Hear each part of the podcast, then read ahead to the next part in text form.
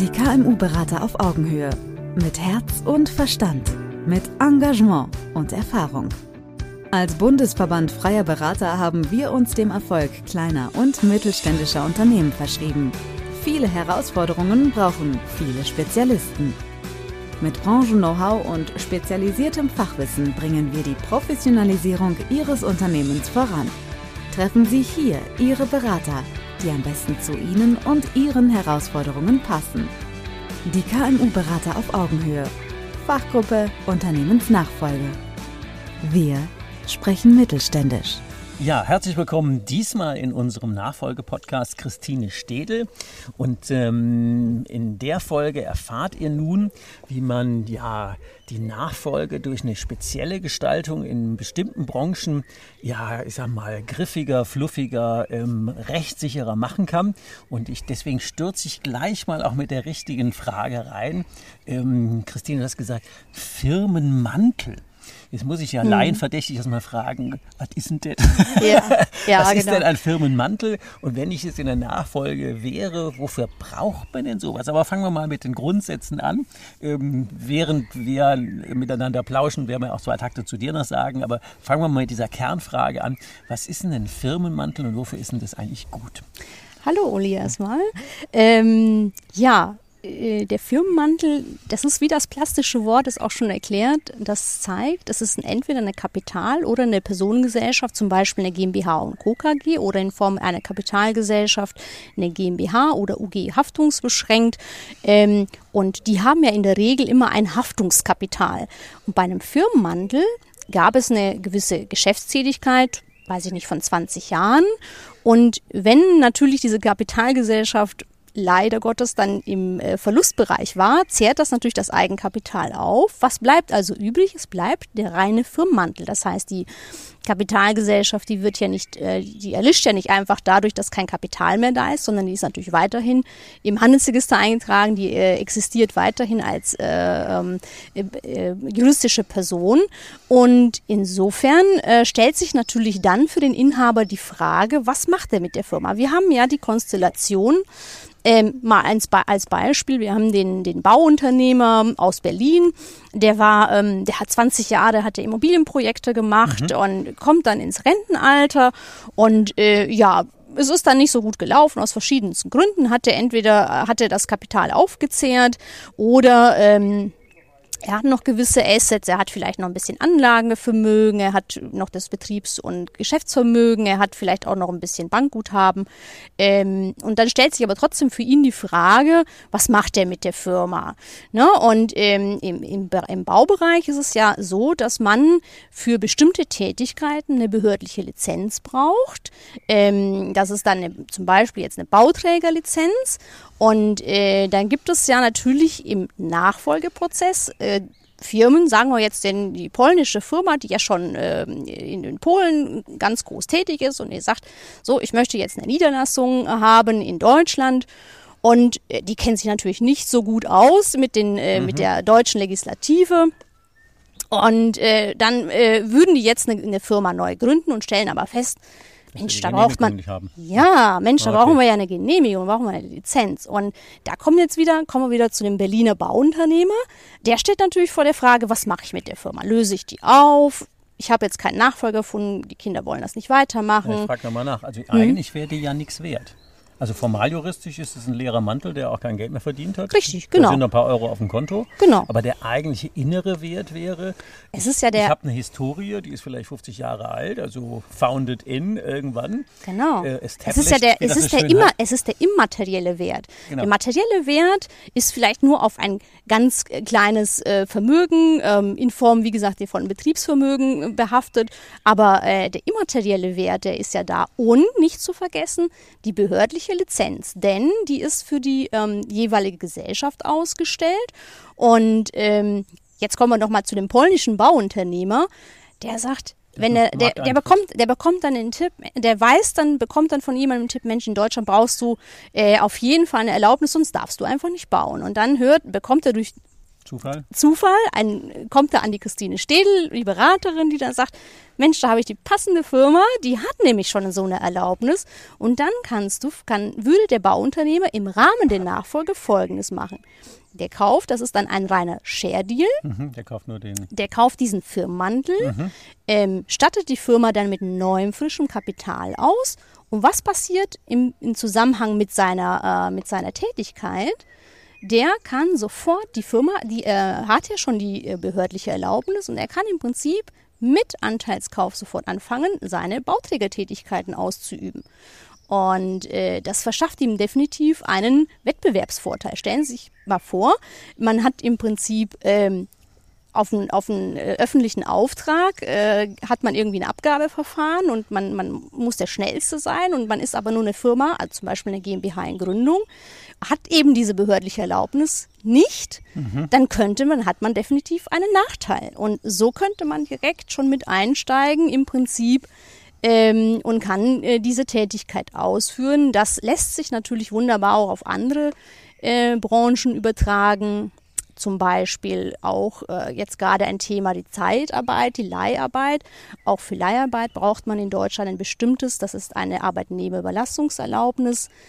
Ähm, für all diese Fälle eignet sich manchmal ein Firmenmantel im Rahmen der Nachfolge. Das hat, es ist eine Win-Win-Situation im Prinzip. Der Verkäufer äh, bekommt ja die Empfehlung in der Regel, wenn das ein ähm, ein, ein, ein, ein, eine Firma ist, eine Kapitalgesellschaft, die nur noch ähm, leer ist und er im Prinzip mhm. auch keine Aufträge oder Umsätze mehr generiert, dann bekommt er die Empfehlung vom Steuerberater, die zu Noch liquidieren. So? Mhm.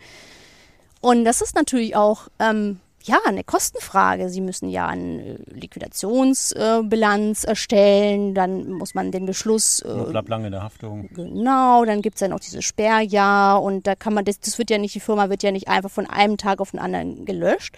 Und im besten Fall hat man natürlich dann durch diesen Share-Deal hat der. Ähm also im Prinzip, wenn wir mal zusammenfassen, wären es zwei, für zwei Gruppen von Menschen interessant, mit dir in Kontakt zu treten.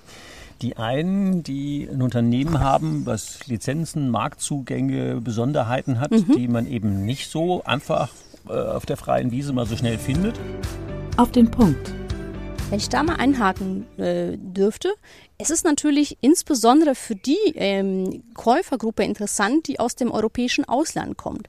Denn die kennen ja die deutsche Legislative nicht. Ja, das wäre dann die andere Seite, also ja. die, die Käufer, die Verkäuferseite hier. Also ich habe irgendwas in meiner Firma, mhm. die nicht deswegen verkaufbar ist, weil die noch so brutal gut äh, Ertrage abwirft, sondern die hat halt einen Mantel, der gewisse Zugänge zum Markt, ähm, Genehmigungen, Gesetzeslagen, Historien. Die Firma hat eben diesen immateriellen Wert, genau. Kontakte mhm. zu Behörden, also da ist einfach ein, ein immaterielles Asset mhm. auf der Verkäuferseite und die Käuferseite wäre Menschen, die den Marktzugang darüber haben wollen, die kommen vielleicht aus dem Ausland Richtig. oder sind hier Existenzgründer und hätten sofort über diesen Mantel nicht nur zig Jahre Historie, sondern auch die Kontakte, die Genehmigungen, die Verfahren, alles das, was man eigentlich braucht, um sofort Geschäfte zu machen. Und da wäre Bau hast gesagt, wäre eine Branche, genau. eine andere wäre jetzt zum Beispiel Personaldienstleistungen, äh, Mitarbeiterüberlassung. Genau. Gibt es sonst noch so ein paar? Ähm ähm, auch für, als Immobilienmakler brauchst du natürlich auch eine Erlaubnis.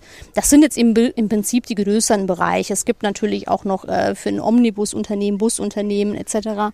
Stimmt, da hast du, da hast Ja, also mhm. da gibt es mannigfaltige, also auch ein ganz großes Thema jetzt während äh, des Corona-Jahres. Da gab es ja ähm, natürlich einen Bedarf an Sicherheitsunternehmen. Also ähm, man kann auch nicht einfach eine Kapitalgesellschaft gründen und äh, sozusagen auf dem Markt tätig werden, denn auch da braucht man qualifiziertes Personal. Auch das erfordert eine behördliche Erlaubnis. Und das sind dann immer das ist, wie gesagt, wenn es diese Firma gibt, die 20 Jahre am Markt war und aber aus verschiedenen Gründen, aus Altersnachfolge oder ja, weil, weil sie einfach nicht gut gewirtschaftet haben oder aus gesundheitlichen Gründen. Wenn sie dann dieses Geschäft nicht weiterführen wollen, dann stellt sich eben die Frage, löse ich auf oder finde ich eben einen Nachfolger, der das für seine Belange nutzen könnte. Und da kommt eben diese, ähm, diese Käuferschicht in, in Frage, eben diese, ja, okay. äh, genau.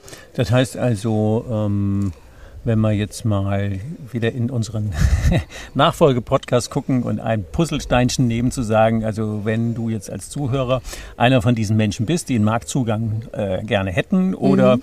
die ihre nennen wir sie vornehm Assets, diese immateriellen Dinge, ähm, ja, ein und aus früh, auch schnell aus der Haftung wollen, dann wäre der Kontakt zur Christine Städel dann sinnvoll. Und du würdest genau. die ähm, auch miteinander, wie heißt das so schön, matchen. Die genau. du zusammenbringen. Die bringe ich dann zusammen, dann genau. bist du quasi ein Makler für Mäntel. Ähm, ich verstehe mich eben, nein, ich verstehe mich nicht als Makler, denn in der Regel ist es ja so, dass der Kontakt also der kommt ja gerade zu den ausländischen äh, Kaufinteressenten, da ist immer in der Regel ein Berater eingeschaltet wiederum. Also äh, insofern ähm, und es auch bei der Gestaltung nachher, der, das ist ja, man darf das auch nicht vergessen, das ist ja ein 20 Jahre alte Kapitalpersonengesellschaft. Da gibt es natürlich auch Spezifika, die zu beachten sind in bilanzieller Hinsicht, äh, in der Zusammenarbeit mit dem Steuerberater, mit dem Notar, diverse Sachen, die vertraglich in wirtschaftlicher Hinsicht zu berücksichtigen sind. Und insofern, äh, das äh, verstehe ich mich tatsächlich nicht nur als Makler, sondern berate da auch so weit, dass alle Aspekte, die gerade bei, die sind ja auch in gewisser Weise haftungsbedingt wichtig, dass man, dass die alle berücksichtigt werden sozusagen. Oh, da habe ich ja vielleicht neulich einen Fehler gemacht. Ja, neulich schon ein paar Jahre her. Ich hatte ja einen Firmenmantel, der war von 1938 gegründet. Der hätte hm. ja richtig Historie verkaufen können. Aber wir hatten genau. keine speziellen Genehmigungen. Das war auch nur eine GmbH, die ich dann irgendwie mal liquidiert Man darf das nicht vergessen, so eine, so, ein, so, ein, so eine Kapitalgesellschaft, die, ähm, weiß ich nicht, so, Jahr, ja, so viele Jahre am Markt war, die hat eben auch diesen immateriellen Wert und der spielt tatsächlich eine Rolle. Der spielt eine Rolle für eine gewisse Käuferschicht.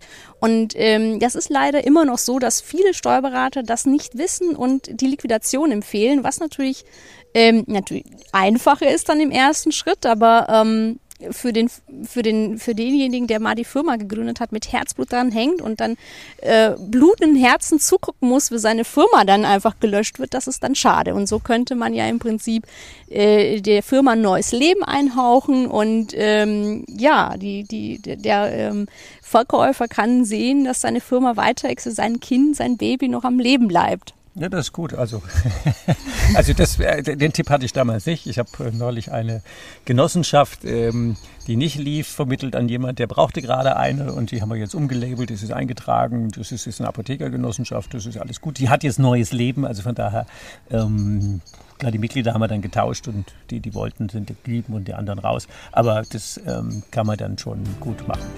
Drei Praxistipps. Wenn du unseren ähm, geneigten Zuhörern, interessierten Menschen, die sich mit dem Thema beschäftigen, noch drei Tipps zum ähm, Schluss auf den Weg geben würdest, was wären das für drei Tipps? Du meinst aus Käufer- oder aus Verkäufersicht? Also im Namen des ganz, Nachfolgeprozesses? Ganz machst du zweimal.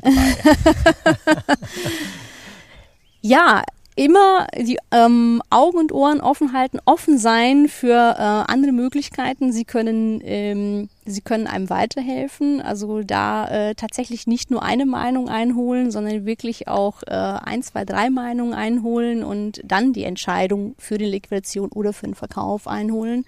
Ähm, das ist äh, der, der wichtigste Tipp. Ähm, dann als ähm, aus äh, Existenzgründersicht, beziehungsweise wenn man jetzt Berater ist für Existenzgründung und eben äh, zu tun hat mit äh, europäischen Klienten, die irgendwie sich im deutschen Markt breit machen wollen, sich am besten natürlich auch an einen Experten wenden, der ähm, ja weiß, für welche Branche da eine Erlaubnis ähm, wichtig ist. Das ist natürlich auch essentiell, weil äh, was bringt einem dann die Kapitalgesellschaft, die man gegründet hat, wenn man den Auftrag verliert, weil man nicht arbeiten kann, ne? aus, äh, aus benannten Gründen. Mhm. Ähm, ja, dritter Tipp. Ähm, Wenn es nur zwei ist. Fällt mir jetzt kein dritter ein. Vielleicht alles, später wahrscheinlich. Alles gut. Dein Antrieb. Die allerletzte Frage, was ist denn das, was dich so in deiner Profession antreibt? Was bewegt dich denn, das zu tun? Ähm, es, es erfüllt, mich, erfüllt mich mit Freude, wenn ich merke, dass ähm, jemand aus zum Beispiel aus Altersgründen äh, dann eigentlich zuerst entschieden hatte, die Firma zu liquidieren und ich dem dann doch aber helfen konnte und er sich freut, dass die Firma immer noch da ist und weiter existiert und ähm, die sind dann in der Regel sehr happy und das motiviert mich dann wiederum irgendwie. Ja, gutes Schlusswort. Dann sage ich schon mal an der Stelle herzlichen Dank für die spannenden Infos. Horizont erweitern, hoffentlich nicht nur für mich, sondern für unsere Zuhörer. Und dann äh, wünschen wir den Zuhörern ähm, viele weitere Tipps, um das Thema Nachfolge intensiv zu beleuchten. Und wenn ihr Kontakt zur Christine Städel aufnehmen wollt, natürlich sind in der Beschreibung oder den sogenannten Show Notes unter der Folge ähm, der Link hier zum KMU-Beraterprofil von der Christine Städel natürlich verlinkt. Also von daher viel Spaß bei den weiteren Folgen und äh, macht's gut. Bis dann, tschüss. Brauchen Sie noch mehr Infos? Wollen Sie den persönlichen Kontakt aufnehmen? Den Link zu Ihrem KMU-Berater finden Sie in der Beschreibung und unter www.kmu-berater.de. Wir wünschen Ihnen viele Erfolge, unternehmerisch und menschlich. Die KMU-Berater auf Augenhöhe. Wir sprechen mittelständisch.